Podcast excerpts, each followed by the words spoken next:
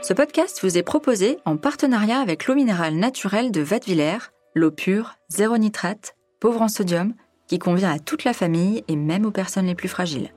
Et n'oubliez pas, pour le bon fonctionnement du corps et de l'esprit, pensez bien à vous hydrater tout au long de la journée. Au petit soin, le podcast de Dr Good qui vous veut du bien. Parce qu'il suffit parfois de petits gestes pour changer son quotidien et se sentir mieux, je vous donne rendez-vous toutes les semaines pour parler de bien-être et de naturalité avec des personnes passionnées et engagées.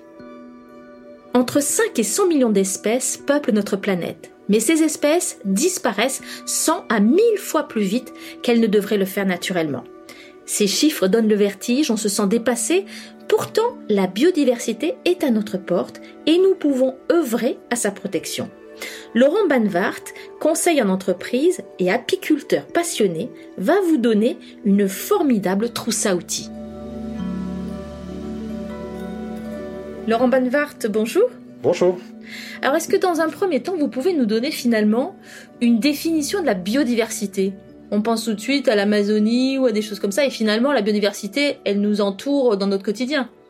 On l'a euh, tous les jours autour de nous à travers les espèces qu'on rencontre, mais on l'a aussi tous les jours autour de nous à travers les habits qu'on achète, euh, les chaises sur lesquelles on s'assoit et ce qu'on mange euh, à midi ou le soir à travers euh, les, les, les, habits qu'on achète, euh, qui soient euh, bah, en, particulier quand ils sont en coton, eh bien, le, le, coton, ce sera aussi un des produits finalement qu'aura délivré la biodiversité. Donc on a à la fois le monde du vivant au travers des espèces qu'on rencontre, hein, les papillons, et puis on l'a aussi vis-à-vis de, de, de, de, services que la biodiversité nous rend. Évidemment, on sait qu'elle est menacée. Est-ce qu'elle est menacée partout sur tout le globe euh, de manière euh, équivalente, d'une certaine manière? C'est pas partout euh, de la même façon, mais il y a la, la, la, grande tendance à la baisse, elle se retrouve euh, partout. Il y a des écosystèmes qui sont euh, très très menacés. On pense par exemple aux barrières de corail, mais en France aussi et tout près de chez nous, les, les, certains écosystèmes sont menacés et des espèces menacées. On, on considère que Aujourd'hui, il y a un risque au courant de ce siècle de perdre un tiers, un tiers des espèces, que ce soit en France ou ailleurs dans le monde. Les zones humides, par exemple, euh, que ce soit euh, en forêt, euh, dans les campagnes, enfin où qu'elles se trouvent, ce sont des zones qui sont extrêmement riches. On considère que, par exemple, un jardin chez soi avec une petite zone humide ou un jardin sans zone humide, c'est dix fois plus de, de biodiversité.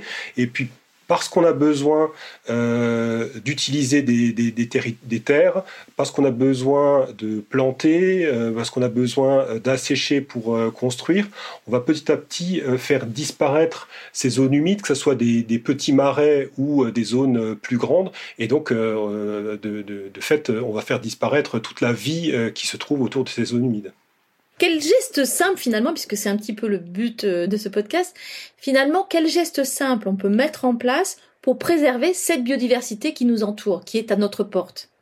Les gestes immédiatement auxquels on pense, c'est des gestes de protection euh, directe euh, vers euh, les, les, les, espèces.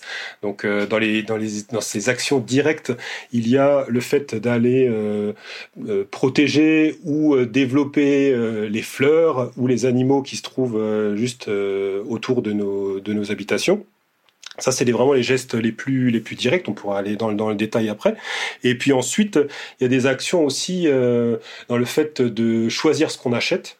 Euh, lorsqu'on va euh, sur la nourriture, par exemple, euh, aller acheter quelques produits bio, ben, on va aussi protéger la biodiversité. quand on va choisir du bois avec des labels FSC, par exemple, on va aussi protéger la biodiversité. Donc, via ce qu'on achète, on peut aussi avoir des actions directement sur euh, les oiseaux une manière très très simple de favoriser leur, euh, présence pour les oiseaux euh, de proximité, c'est de pouvoir leur installer un ou l'autre nichoir si on a un, coin de, jardin ou de leur donner à manger pendant les phases où il fait très froid l'hiver. Donc ça c'est qu'on ait un jardin ou pas d'ailleurs puisque sur un balcon on peut aussi installer une petite mangeoire et accueillir les oiseaux.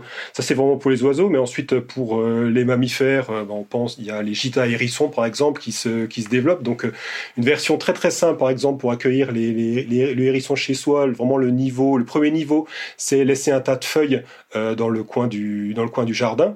faire un petit peu mieux, c'est prendre une caisse une caisse en une caisse en bois, la renverser et ensuite mettre les feuilles dessus. Le, le, hérisson ira se mettre en dessous. Et on peut encore faire un petit peu mieux en, en allant protéger pour être sûr que la caisse soit pas humide ensuite. Mais même la, la première version qui est de laisser soit un tas de compost, soit un tas de feuilles, ça va déjà favoriser beaucoup d'espèces, dont le hérisson, qui sont aussi des espèces qui sont en train de, disparaître euh, autour de chez nous. Donc euh, c'est valable pour des gens qui vivent à la campagne comme pour des gens qui vivent à la ville Bien sûr, on, a moins de, latitude lorsqu'on est en ville, mais euh, sur un balcon, on peut, donc par les mangeoires pour les oiseaux, ou aussi en plantant un certain nombre de fleurs, aller favoriser la biodiversité, et là particulièrement les insectes pollinisateurs. Alors vous, vous accompagnez aussi des entreprises pour qu'elles mènent des actions en faveur de la biodiversité. Est-ce que vous pouvez nous donner des exemples de ce que peuvent faire des entreprises? Les entreprises, elles peuvent euh, réaliser euh, d'une manière un peu démultipliée les gestes que euh, je viens de vous décrire. C'est-à-dire que, par exemple, avec donc les, les eaux de Vatvillers, on a planté, quand on a planté des arbres et des arbustes, c'était tout de suite 100 à 200 arbustes sur une journée avec les salariés.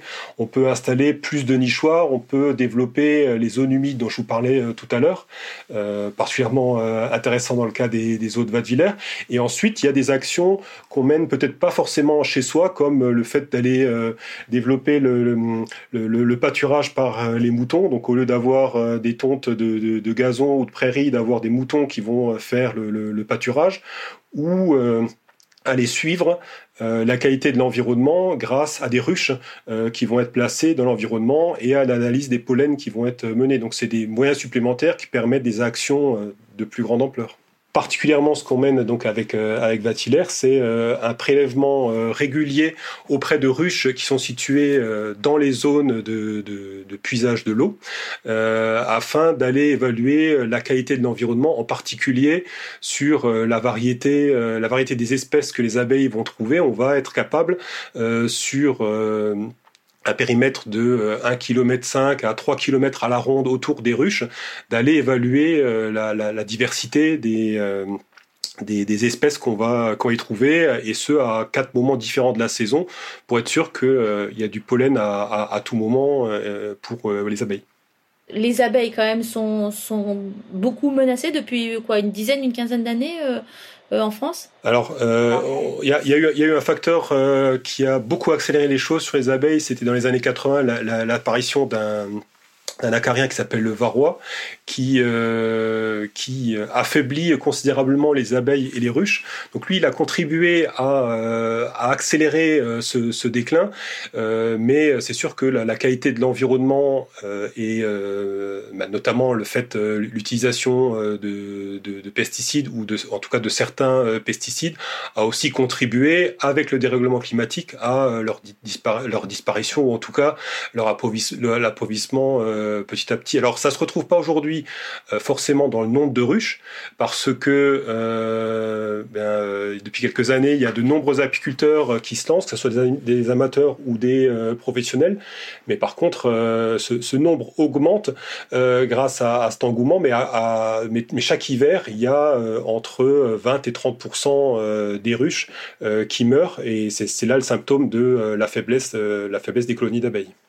Et alors, ça a quoi comme conséquence, euh, cette, cette, menace sur les abeilles En cascade, c'est quoi les conséquences?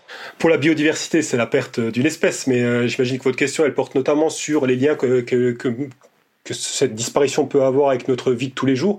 Euh, pour nous, euh, euh, on a 60% environ, hein, selon les endroits du monde, de notre nourriture qui est liée plus de, près ou de loin à des aliments qui nécessitent de la pollinisation. Donc que ce soit les, les, fruits, les légumes, et donc aujourd'hui c'est les pollinisateurs qui assurent ce service. Hein, on dit que c'est un service euh, écosystémique rendu par la biodiversité.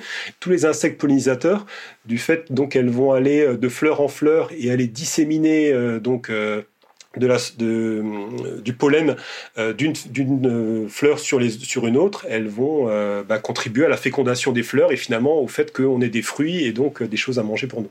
Bien, ça veut dire que sans devenir forcément apiculteur aguerri, qu'est-ce qu'on peut faire, nous, euh, à notre échelle, euh, pour lutter contre ce, déclin et cet appauvrissement? Dans le choix des aliments, euh, et notamment de temps en temps, et sur certains produits du bio, on va contribuer à, cette, sauvegarde. Mais ensuite, comme action directe vers les abeilles, il y a le fait de leur offrir le, couvert, si je puis dire, au niveau des fleurs. Donc, on peut aller semer, maintenant ce sont des produits qui sont bien développés, euh, aller semer de la prairie fleurie, on achète simplement un petit sachet ou euh, que ce soit des, mélanges de fleurs ou euh, tout simplement des fleurs qu'on a l'habitude ou, moins l'habitude de revoir maintenant, la marguerite, le coquelicot, les bleuets, le sainfoin qui disparaît petit à petit, en, récupérer quelques graines et ensuite aller les mettre que ce soit sur, un balcon dans un pot ou bien sur dans, son jardin d'aller on, on, décape une petite surface de de gazon, euh, on va semer euh, ces fleurs-là et puis euh, ça va être tout de suite une sorte de petite explosion de, biodiversité. Mais même sans faire ça, je dirais toujours dans les gestes les plus simples, si dans son gazon on va choisir de préserver un ou deux mètres carrés et qui ne seront pas tondus jusqu'à la fin de l'année, donc laisser les fleurs se développer, du, que ce soit du trèfle ou les autres fleurs qui vont venir, il y aura aussi des graminées, mais tout ça va donner un petit écosystème et va être favorable aussi aux,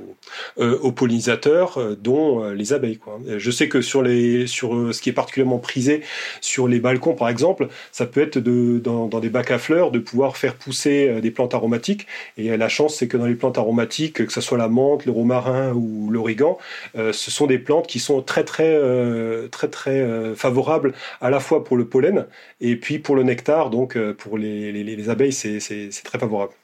Qu'est-ce que vous pouvez répondre à des gens qui se disent oui, mais c'est un, une goutte d'eau dans un océan finalement.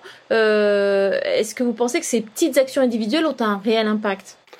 Euh, les, actions individuelles ont un réel impact du fait qu'aujourd'hui euh, elles commencent à se multiplier. Donc il y a de plus en plus de personnes qui mènent ces petits gestes du quotidien. Et puis si je prends, si je reprends l'exemple des, des, oiseaux, concrètement le fait d'avoir ou de ne pas avoir euh, une mangeoire euh, autour de son de, sa maison, ça va avoir un impact direct sur euh, des, dizaines et des centaines d'oiseaux qui se retrouvent autour de votre maison. Hein, une mésange, un couple de mésanges avec une dizaine de petits dans l'année qui aura des, difficultés pour passer l'hiver avec le froid et la, disponibilité de nourriture, sans sans aide, il reste l'année suivante un parent et un des dix enfants. Alors que si on a, euh, s'il y a eu de la, notamment les mangeoires et la possibilité de se nourrir euh, durant l'hiver, on peut espérer que ça soit 3 à 4 fois plus. Donc on peut avoir vraiment un impact euh, direct. Et protéger les abeilles ou d'autres espèces d'ailleurs, c'est aussi prendre soin de nous. Alors à vos jardins et à vos balcons.